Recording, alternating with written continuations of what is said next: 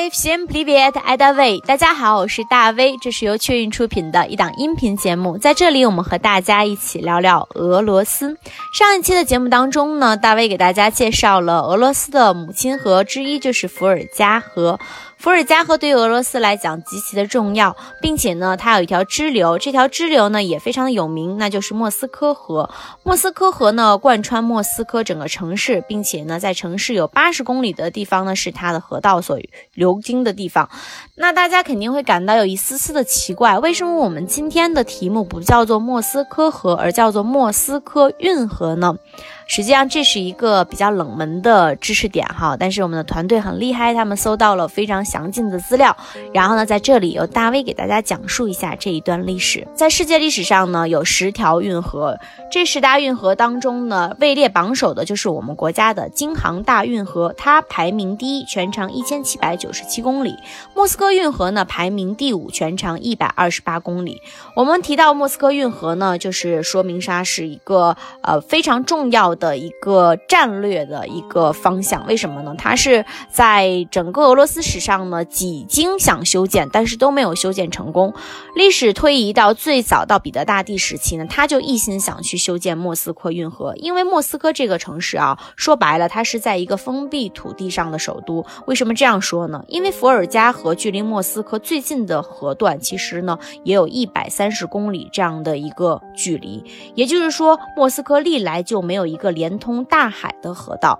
那就是说它其实就是在一个封闭环境下的。那这件事情呢，虽然短短的一百三十公里呢，却成为历代君王的一块心病。他们都想使莫斯科这个俄罗斯的核心地区可以北通波罗的海，南与黑海相连。那历史的重任一定会落在他们的身上，要解决这样的问题。那当然，彼得大帝首当其冲的，对吧？彼得一世被后来尊称为彼得大帝，他在执政期间呢，就想。想完成这样的一个大业，就是北通波罗的海，然后南通黑海。因此呢，彼得大帝就有一个非常大的计划，它的名字呢就叫做大伏尔加计划。大伏尔加计划实际上就是这样的：在北边呢，将伏尔加河与波罗的海连接在一起，然后为了使伏尔加河沿岸丰富的资源在北部开拓出一个出海口，然后在南部呢，将伏尔加河和顿河连接在一起，使南方的黑海可以有海军驻扎的出海口。所以整个的这。一个南北贯通的计划呢，被称为大伏尔加计划。但由于彼得大帝的执政时间较短，他只在北方挖掘了一个河道，然后呢，将这个。伏尔加河呢，和我们说沃尔霍夫河、拉多加湖和涅瓦河相连起来了。后来这条道呢，就演变成了著名的马里水道，但它始终没有将伏尔加河和莫斯科这个城市联系在一起。那时间的推移，彼得大帝他的整个的王位的最强有力的继承者，对吧？我们说，当然不是他的侄。就是直系继承者，对吧？然后按历史的排名来讲呢，应该算是孙媳妇儿，对吧？我们说叶卡捷琳娜二世登基，叶卡捷琳娜二世登基的时候呢，他就开始延续了大伏尔加计划，又挖了几条水道，最终将呢伏尔加河与波罗的海，就是北至波罗的海这一条全部相连了。但是他依然没有解决伏尔加河和莫斯科相通的这个问题，那一直耽搁多久呢？直至斯大林。执政，那我们要知道，斯大林执政时期已经进入了二十世纪了，而且已经进入了二十世纪三十年代了。所以说，这个中间耽搁的时间实在是太久远了。不过没有关系，他们依然把这件事情啊放到了历史的进程当中，放到了岸上，放到了工作的进程当中。那就是在一九三二年的时候，苏联政府开始决定全面开发和利用伏尔加河。他们计划将苏联的整个欧洲的水道全部连接起来，就是欧洲部分哈，所有的。水道全部连接起来，组成一个统一的水网，还有统一的电网，再通过挖掘深水航道，将里海、黑海。波罗的海和白海连接在一起，也就是莫斯科伏尔加运河整个这一个的工程，它历经了四年零八个月的时间完成，最终建成了十座大坝、十一座电闸和七座水力发电站，使这条运河终于将伏尔加河和莫斯科城会面了。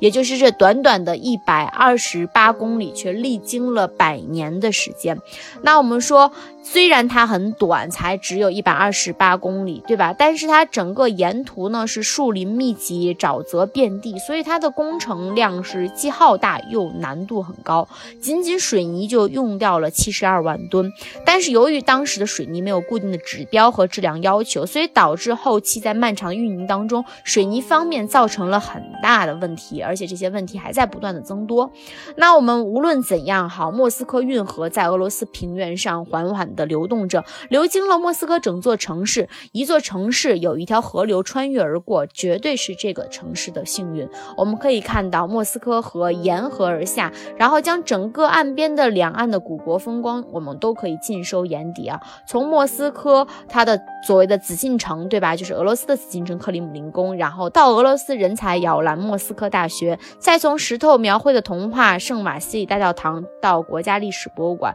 整个河流呢，它孕育着这样的一个文化。我们说在。过程当中，难道一直就是清澈见底的吗？一直就没有任何的污染吗？肯定不是这样的。我们的护城河曾经也经过一段时间的护理和修复，对吧？莫斯科也是这样的，它的河也不是一直清澈的，像现在一样。其实，在苏联刚建国时期呢，莫斯科河呢，它藏污纳垢，臭气熏天啊，然后游经的人都纷纷掩鼻而行。我们可以想象，每天有五十万立方米的污水直接注入莫斯科，它整个的污水就占于河。河水的总量的百分之五，所以说根本就没有鱼类还可以在那个环境下生存下来哈。